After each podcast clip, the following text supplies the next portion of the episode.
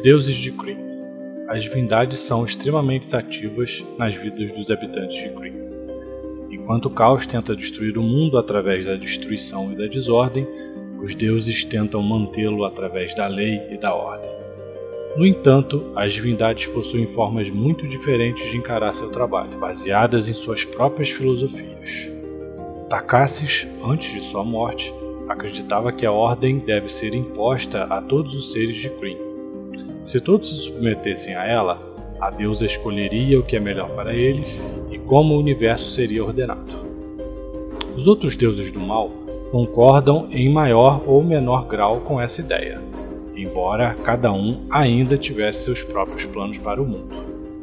Paladine, enquanto foi um deus e provavelmente agora como um mortal, acredita que todos os seres devem ser ensinados a amar a ordem e a lei, para que adotem seus conceitos e vivam juntos em paz.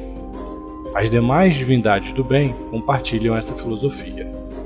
Gillian acredita que cada ser deve ter liberdade para escolher entre o bem e o mal, ou para não seguir qualquer uma das duas filosofias, mantendo-se no meio termo. Os deuses da neutralidade concordam com ele e enxergam seu papel como a manutenção do equilíbrio. As divindades do bem e do mal podem ser encontradas mundo afora, atuando junto a seus escolhidos para concretizar seus objetivos dispares.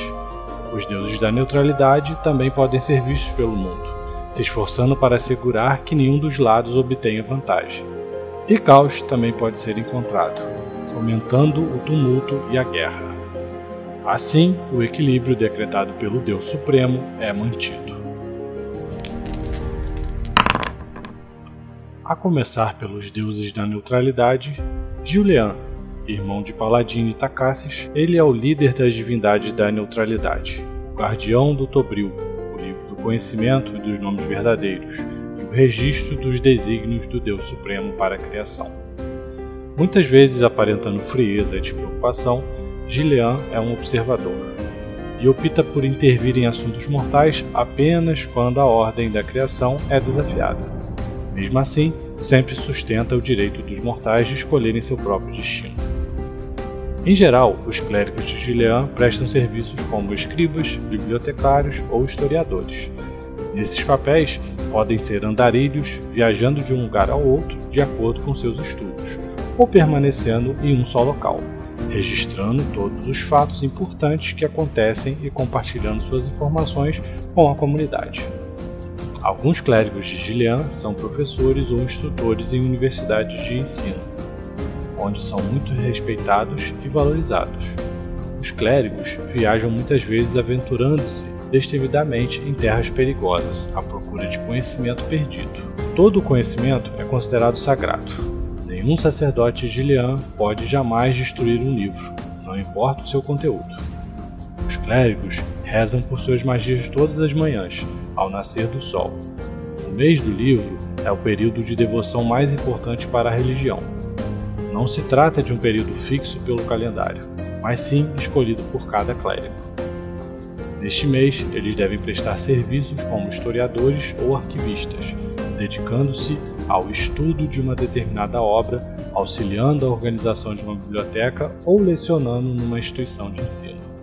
Durante esse prazo, eles não podem cobrar salários por seus serviços, embora possam aceitar pagamentos de forma de água, comida e hospedagem. A constelação de Gillian é posicionada entre o bem e o mal, pois ele é o mediador entre as duas facções. Ele atua como pacificador, esperando poupar o mundo de uma guerra que poderia destruí-lo, junto com o conhecimento que ele abriga. Ele possui somente uma filha, Lunitari, que emergiu já adulta de sua essência. Os outros deuses neutros são entidades que ele convocou do além para ajudá-los a ordenar a criação. Seu dogma: busque o conhecimento, pois ele não irá procurá-lo. Seja calmo e ponderado, e compartilhe todo o conhecimento que chegar em suas mãos. O conhecimento transcende o bem e o mal. Portanto, não seja um escravo da escuridão, nem se comprometa com a luz. Não julgue e não utilize o conhecimento para manipular os demais em qualquer direção, pois o conhecimento não distingue escolhas ou obrigações. A emoção obscurece o aprendizado. Lute para ser imparcial. Saiba que a verdade é ilusória e a fé é transitória, mas o conhecimento é eterno e infinito. Além de tudo, o conhecimento é uma busca sem fim. Registre o conhecimento sempre que for capaz de fazê-lo. A ignorância é a maior inimiga. Julian também é conhecido como o portão das almas, o erudito, o vácuo. E é considerado uma divindade maior. Tem seu plano natal no Vale Oculto. Seu símbolo sagrado é um livro aberto. Sua cor é a cinza. Seu símbolo celestial é a constelação do Livro das Almas, de tendência neutro. Seus aspectos equilíbrio, conhecimento, instrução, liberdade e a vigília. Seus seguidores, em geral, são escribas, historiadores e professores. Tendência dos seus clérigos: caótico neutro, leal neutro, neutro, neutro e mal e neutro e bom. Seus domínios são conhecimento, libertação e a proteção. Sua arma predileta é o bordão, que leva o nome de O Cajado do Erudito. As roupas favorecidas são um manto acinzentado com capuz e um medalhão de fé de prata. Lunitari Lunitari é a donzela dos véus da magia neutra e a patrona dos magos dos mantos vermelhos da alta feitiçaria. Como seus primos, as outras divindades da magia, sua principal ambição é fortalecer a causa da magia no mundo. Lunitari não possui uma ordem clerical. Ela é cultuada e respeitada como a patrona dos magos dos mantos vermelhos da alta feitiçaria. Seus seguidores são mais numerosos que os magos de Solinari ou de Lunitari, e procuram trazer a magia para o mundo e sustentar o equilíbrio delicado entre a magia boa e a maligna poderes dos mantos vermelhos aumentam ou diminuem de acordo com a pequena lua vermelha, que atinge o ponto da alta ascensão uma vez a cada 28 dias. É neste ponto que suas habilidades atingem o auge, a noite do olho, um evento raro quando todas as luas estão alinhadas. É o ápice do poder arcano em Green, e é o dia mais sagrado no calendário de todos os magos da alta feitiçaria. Lunitari é a filha de Gileano. Acredita-se que ela tenha surgido já madura de seus pensamentos. É uma jovem vivaz e trapaceira, que usa magia para criar ilusões concebidas para divertir e entreter. Ela procura equilibrar as ambições de seus primos, Solinari e Nuitari, e opõe-se a qualquer divindade que ameace a constituição da existência da magia em Kree seu dogma. Devote-se à magia, aprimore e amplie seu uso pelo mundo. Trabalhe para promover o equilíbrio entre a magia boa e a maligna, e divulgue o uso da magia neutra. Traga outros candidatos dignos ao estudo da arte. Conhecida pelos nomes de Luin em Ergot, Donzela da Ilusão em Mintas, Vela Noturna em Torbardim Olho Vermelho em Tarra Boa e Donzela dos Véus. É considerada uma divindade intermediária. Seu plano natal é o Vale Oculto. Seu símbolo é um círculo ou uma esfera vermelha. As cores são vermelho ou mangueta. Símbolo celestial, a lua vermelha. Sua tendência é neutra. Aspectos, magia e o conhecimento arcano. Seguidores, magos dos mantos vermelhos. Tendências dos clérigos, que no caso são os magos. Caótico neutro, leal neutro, neutro, neutro e mal e neutro e bom. Domínios nenhum. Ela não concede magias divinas. Arma predileta nenhuma. Roupas favorecidas, o manto vermelho. Reorx de acordo com os anões e os gnomos, Reorx, o deus da forja, é a maior divindade de todo o panteão. Ele é o deus supremo dos anões, que se consideram seu povo eleito, embora os gnomos também se proclamem como os verdadeiros escolhidos de Reorx. Na verdade, ele ama igualmente as duas raças. A igreja de Reorx é conhecida por sua estabilidade. Com sua paixão pela organização, os anões estabelecem uma rígida hierarquia com um clérigo desta rasta intitulado Mestre das Estrelas, como seu líder. Todos os demais ocupam suas próprias posições na estrutura.